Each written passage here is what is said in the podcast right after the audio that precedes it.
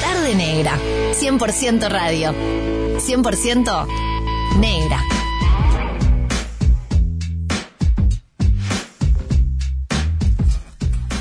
Señoras y señores, compartiendo otra tarde negra, escuchando buenas canciones siempre y escuchándolo a él. Fue una divina charleta, muy pero muy buena onda. Es Valentín, en, en realidad ese es su, su, nombre, su nombre real, pero todos lo conocemos con, como vos. Es uno de los pibes del momento. Y el próximo 29 de abril se va a estar presentando nada más y nada menos que en el Antel Arena. Salto del Palacio Peñarol al Antel Arena sin escala. ¿eh? Woz con nosotros aquí en Otra Tarde Negra. Muy bienvenido a Radio Cero, muy bienvenido a Uruguay. Woz aquí en el 104.3. ¿Cómo estás? ¿Todo bien? ¿Qué tal? ¿Cómo están? ¿Todo bien? Un placer para mí también estar aquí. Estamos súper contentos de que vengas a, nuestro país, eh, de que vuelvas. Estuviste en el Palacio Peñarol, ahora vas a estar nada más y nada menos que en el Antel Arena. Primero te quiero preguntar algo. Em, yo te digo vos, obviamente la gente te presenta así, vos, pero vos, para vos, Valentín, ¿no? Eh, la, la, gente, tus amigos, ¿cómo, ¿cómo te llaman? mis amigos y más valen, ahora valen. En principio, en principio Woz era el apodo que me, que me daban mis amigos porque apareció como una cosa más interna eh, y era, bueno, ese apodo. Y después cuando terminó tomando otra exposición el, nombre, eh, se revirtió la cosa y ahora para mis amigos volví a ser Valen. Para, claro, ahí está, hay que diferenciar para, para el otro lado. Yo leí algo por ahí no sé si es verdad, si es mentira, ese, ese WOS, ¿viene de algún viaje o es una interna más de amigos? No, es una interna, nació un poco de, dibujar, del graffiti, que fue cuando empezamos y, y fueron, fue un apodo que, que encontré para pintar también y después, bueno, rápidamente eh, con las batallas de freestyle me anoté de esa manera y se, se, terminó de, incorporar en, todos los aspectos. Ahí va. Eh, porque obviamente todos los conocemos a todos los artistas ¿no? que, tienen un nombre, pero para, al momento de decidir, eh, bueno, está, voy a hacer esto y necesito un nombre artístico, porque tenés un nombre eh, en, tu, en tu documento re lindo también, ¿no? ¿Cómo se decide? Si me quedo con mi nombre... No, no fue mucho una decisión, fue porque es algo que es muy de muy propio de la cultura del hip hop, ¿no? Yo tenía 14 años y obviamente cuando empecé con el graffiti, uno como, como, como, como esa cultura acostumbra, no, no firman con, con su nombre propio, ¿no? Supongo que porque, primero por tener un nombre artístico, porque era una, una cuestión ilegal en su momento, eh, y, y esa cuestión de, de, del, del AKA del, en, el hip hop, eh, como este, este otro nombre, es algo que, está de siempre, tanto para toda la cultura, digamos, los raperos también siempre se han puesto un nombre eh, otro, ¿no? Distinto al de, al de su DNI, de, Eminem hasta Tupac, hasta cualquiera de los... Eh, entonces creo que, bueno, es algo como muy propio de eso. Eh, y después eh, creo que fue naturalmente dándose que cuando fui sacando música, al también hacerlo en un principio de, desde el rap, fue que, que, ese apodo terminó quedando, ¿no? Obvio. contame, porque yo me imagino, no sé, sos jovencito, ¿no? Porque lo, sos, em, pero de, muy chico arrancaste y alguna vez, no sé, qué es lo que se... Me encanta preguntarle esto a los artistas que tienen esa posibilidad de subirse a un escenario y ver esa marea de gente. ¿Alguna vez eh, soñaste con, con tanto? Creo que no.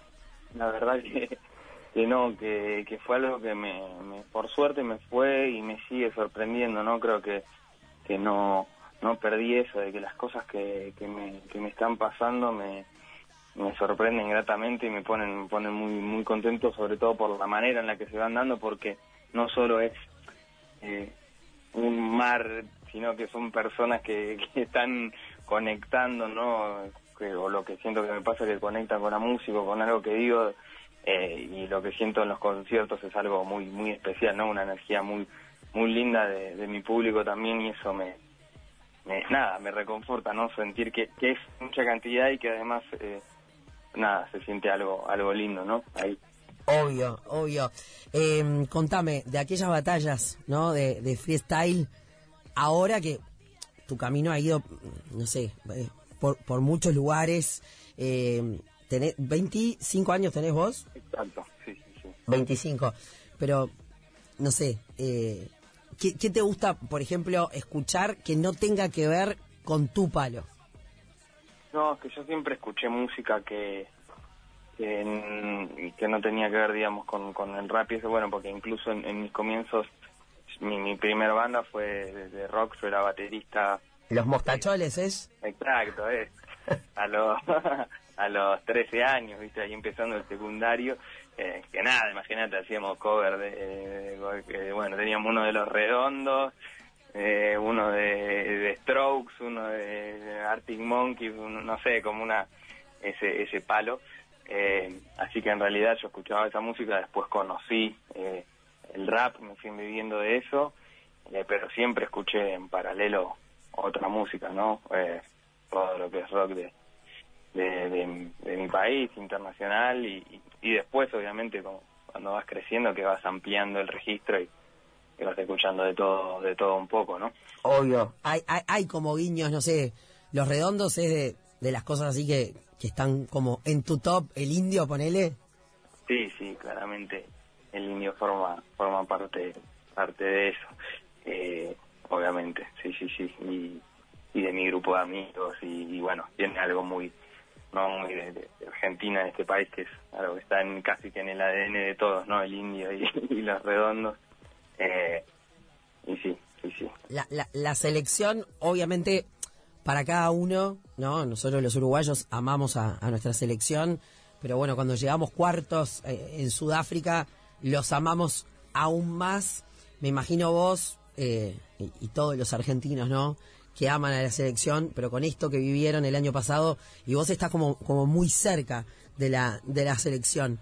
¿Qué, qué, qué sentís por esa selección argentina?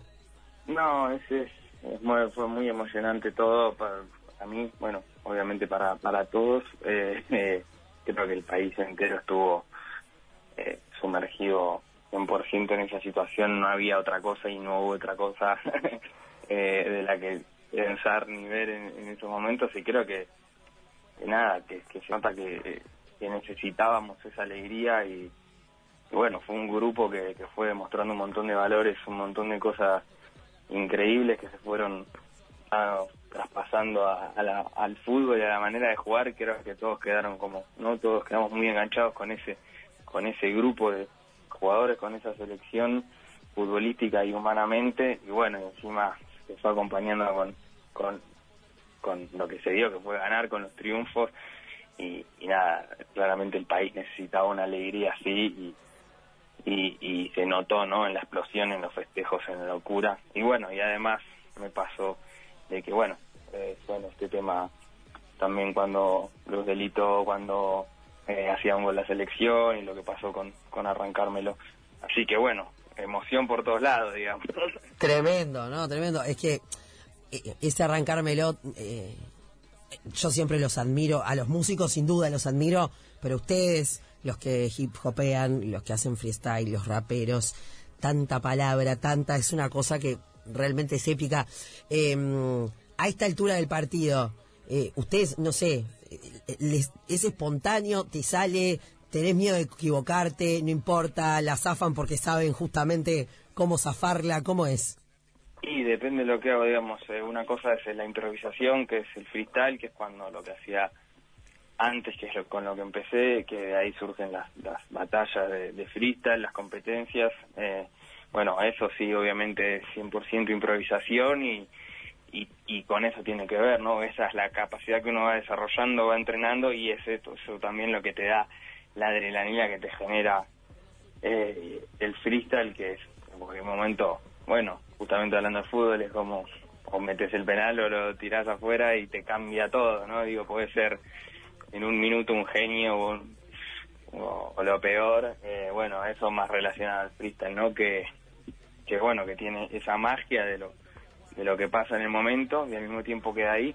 Y después está Eh, lo otro que, es, que son mis canciones que tienen otro proceso, que creo que además de a poco eh, se fueron mezclando con, con otros géneros, con otras cosas, no es no es como lo que yo hago rap o hip hop ortodoxo, claro que tiene, tiene rap y ritmo un montón, no tiene mucha palabra como, como vos decís, pero creo que mezclándose y ahí son, bueno, letras escritas, ¿no? Que tienen otro otro trabajo y otro proceso donde no, no tenés esa adrenalina ni esa cosa de la capaz que se ve como más genialidad de la inmediatez, como pero sí tiene la posibilidad de desarrollar más un mensaje, de decir más claramente lo decir algo más claramente, ¿no? Desarrollar más lo que querés contar y quizás que sea algo que, que bueno, que tenga otra durabilidad, que quede, ¿no? Como que deje esta huella en uno mismo, digo, en principio.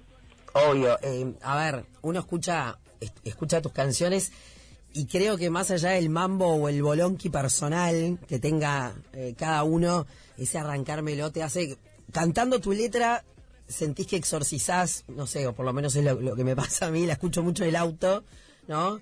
Y, y, sentís que vas exorcizando lo que, lo que necesitas exorcizar. Yo creo que lo haces vos con tus canciones y a la vez exorcizás a, a una sociedad entera, a una generación, pero lo que a mí me, yo tengo casi 40, no cumplo ahora 40. Em, y vos has trascendido esas generaciones, porque algunos creen que, que el hip hop o que ustedes que tienen veintipocos años capaz que son para más chicos, pero vos creo que sos de los que más has eh, abarcado a otras generaciones. ¿Qué, ¿Qué, qué, es lo que hace que los que somos más grandes de repente nos podamos sentir así también? Y me, me cuesta decirlo a mí, ¿no? Como eh, analizar yo mismo el por qué quizá eh, tenga que ver justamente con esto poco que decís vos, que en relación más a, la, a las letras, me parece, eh, o esta conexión quizá con, con otro género eh, que no lo vuelven un, eso, un, rap eh, tan ortodoxo, sino que por momentos hay cosas que son más y otras que son más canción y, y abarcan o tocan otros lugares. Creo que capaz esa amplitud eh, permite o eh, nada le genera otra otra permeabilidad no con, con gente que escucha otras cosas y quizá tal vez esto una cuestión más de en relación a a las letras puede ser lo que lo que genere ese, ese puente no obvio vos sos de mm, eh, así como generar mucho vínculo, contacto, colaboraciones, ¿no? Ya en esta nota hablamos de hablamos de, del indio, bueno, eh, quería hablarte un poco también de, no sé, un, un, un mollo, un mollo que es como esa figura emblemática del Río de la Plata. Para vos, mollo, ¿qué, qué, significa? O Ciro, o los dos. Eh, no, lo, lo de mollo la verdad que para mí es como una de esas cosas que, que también voy a atesorar eh, para siempre porque, bueno, obviamente por lo que representa a él y porque encima conocerlo terminó de, nada, le da todo el sentido porque es, es un, chabón que para mí es muy real, muy sincero, muy increíble. Eh, y es espectacular porque bueno poder haber hecho el tema con él esa sesión de estudio grabando con él eh, ese solo se hizo un solo de guitarra me acuerdo él habrá estado dos minutos tirando eh, y fue una, una cosa casi lisérgica, te diría, nos mirábamos ahí con, con, con el Blay eh, emocionados y bueno, y eso se continuó con, con que él vino a Argentinos Juniors a nuestros primeros shows, digamos, de, de estadio y, tocamos, pudimos tocar el tema también, así que la verdad que para mí es, es, de esos regalos de, de, la música que son oh, bueno, es sin duda invaluable eh, y sin duda me imagino para vos también el tu crecimiento y ver que en, pocos años, ¿no? Porque tu, explosión, yo nosotros acá de repente decimos, bueno, estuvo en el, en el Palacio Peñarol y ahora se van ante la arena, ¿no? Es como la vorágine así de, gente que, que, que que va copándose y que quiere escucharte eh, y eh, esto de, unir generaciones, ¿no? De repente, no sé, yo voy a ir con mi sobrina, por ejemplo, a verte el 29 de abril, que es cuando vas a estar acá, mi sobrina tiene 21 años y mm, el tesoro más grande de mi vida, mis hijas, eh, me dice la chica que, que, las cuida, me dice, che, mirá que el 29 de abril no puedo venir porque toca vos. Ok. claro, Toti, vamos todos. No sé quién se va a quedar con la nena, vamos, o capaz que la llevamos, no sé. Ah, la va, vengan todos. Eso puede, es una buena opción.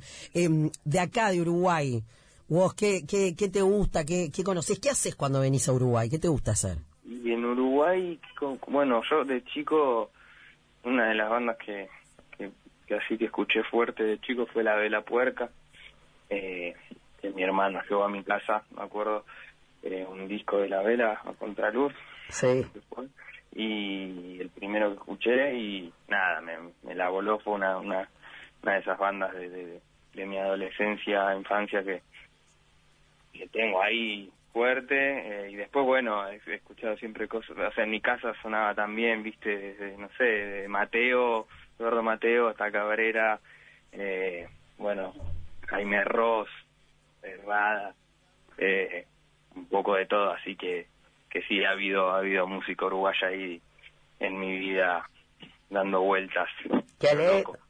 Qué lindo, qué lindo eso. Bueno, el disco de la vela, esa contraluz, es un tremendo discazo. Eh, ya que sos así de, de meterle a las colaboraciones y demás. Bueno, eh, ah, con un Yoruba, o me veo haciendo una canción con la vela.